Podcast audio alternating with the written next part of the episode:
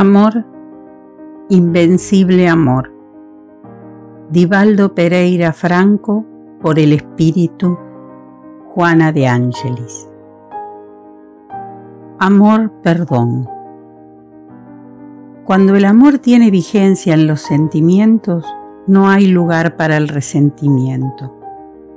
No obstante, frente a la estructura psicológica del ser humano, la afectividad espontánea siempre irrumpe intentando su crecimiento de modo de administrar los paisajes que constituyen los objetivos existenciales. No consiguiendo alcanzar las metas porque se depara con la agresividad inherente al proceso de desarrollo intelecto-moral que aún no se puede instalar, se siente combatida e impedida al retroceso. Tal hecho, en los individuos menos equipados de valores éticos, genera malestar y choques comportamentales que se pueden transformar en trastornos aflictivos. Cuando eso sucede, el ser maltratado se refugia en la amargura, afincándose en el deseo de desagravio o de venganza. La injusticia de cualquier naturaleza es siempre una agresión al orden natural, que debe tener vigencia en todas partes, especialmente en el hombre que por instinto se defiende antes de ser agredido, se arma temiendo ser asaltado, permanece expectante en actitud defensiva.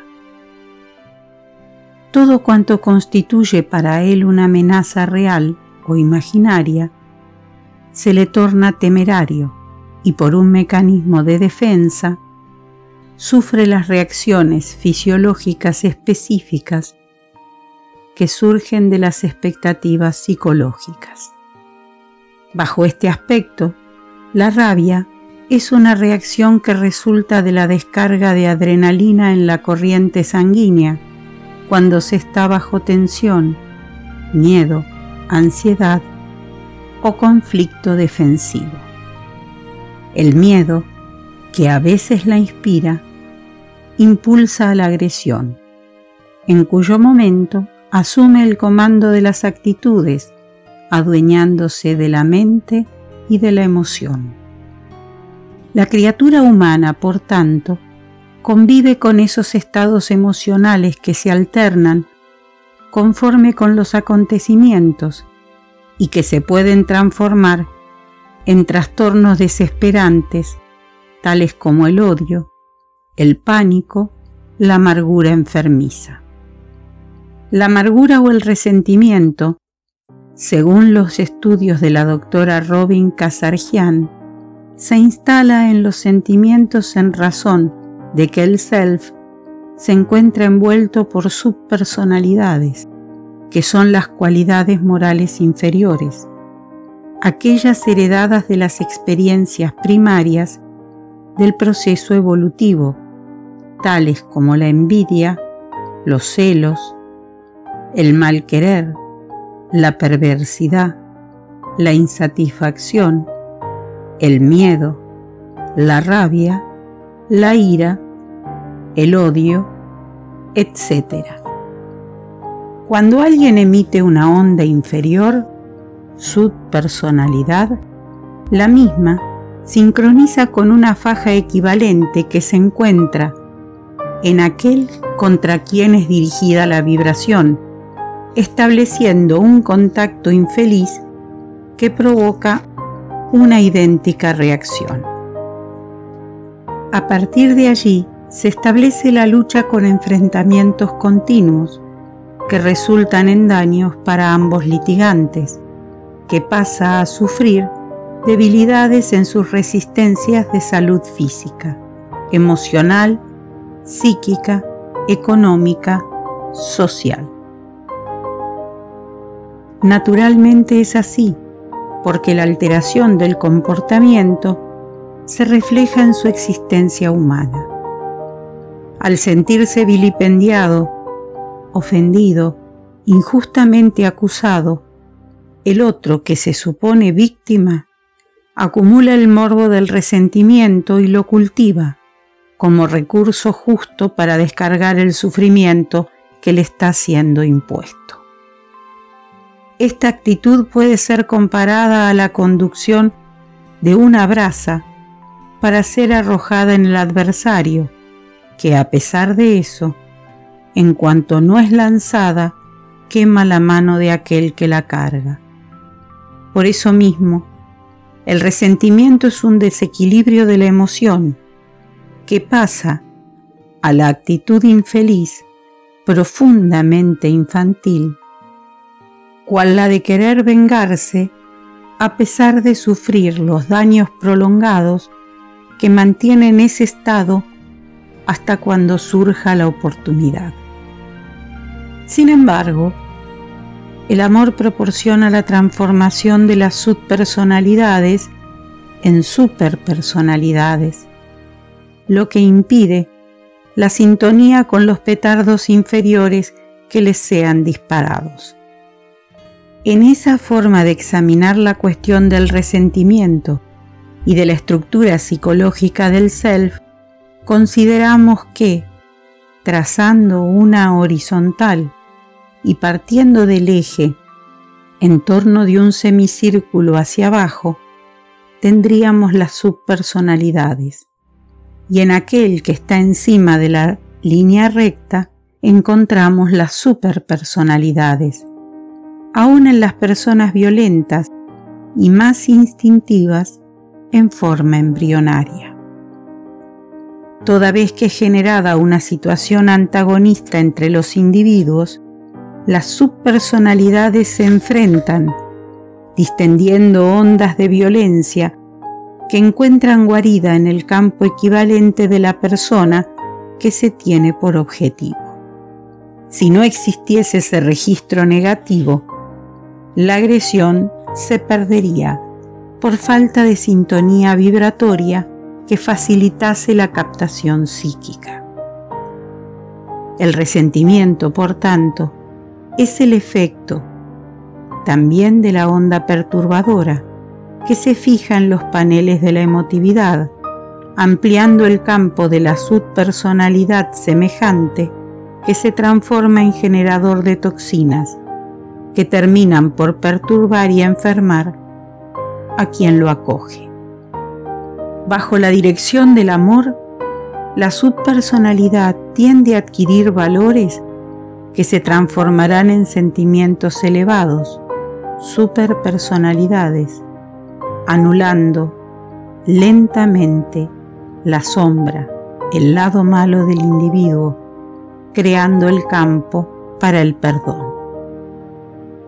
Es probable que en la primera fase el perdón no sea exactamente el olvido de la ofensa, borrando de la memoria el hecho desagradable y nocivo. Eso vendrá con el tiempo, a medida que nuevas conquistas éticas fuesen almacenándose en el inconsciente, sobreponiéndose a las manchas predominantes, anulándoles finalmente las vibraciones deletéreas que son disparadas contra el adversario, al tiempo en que se desintegran las resistencias de aquel que las emite. No responder el mal por el mal es una forma de amar, concediendo el derecho de ser enfermo a aquel que se transforma en agresor, que se complace en afligir y perturbar. En esa condición, estadio primario del proceso de desarrollo del pensamiento y de la emoción, es natural que el otro piense y actúe de manera equivocada. El amor perdón es un acto de gentileza que la persona se dispensa, no permitiendo entorpecerse con los vapores angustiantes del desequilibrio o desarticularse emocionalmente bajo la acción de los tóxicos del odio resentido. El hombre psicológicamente maduro es saludable, Por eso, se ama y se perdona cuando se sorprende en un error, pues percibe que no es un ser especial o alguien irreprochable. Comprendiendo que el trabajo de elevación se da mediante las experiencias de errores y aciertos, se proporciona tolerancia, empero nunca es complaciente con esos equívocos al punto de no querer corregirlos.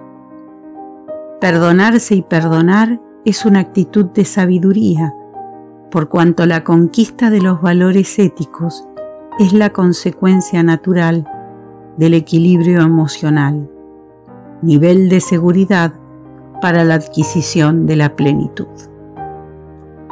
El amor es una fuerza irradiante que vence las distonías de la violencia vigente en el primitivismo humano, generador de las subpersonalidades.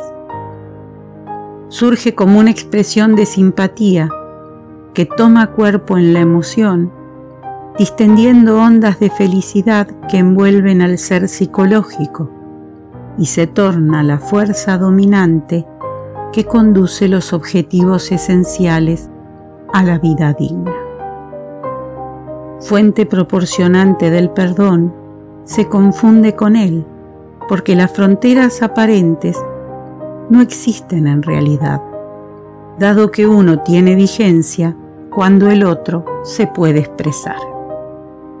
El amor es salud que se expande, tornándose vitalidad que sustenta los ideales, fomenta el progreso y desarrolla los valores elevados que deben caracterizar a la criatura humana.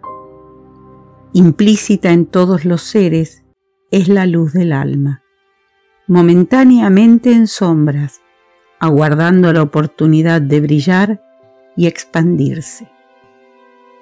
El amor completa al ser, auxiliándolo en la autosuperación de problemas que pierden el significado ante su grandeza.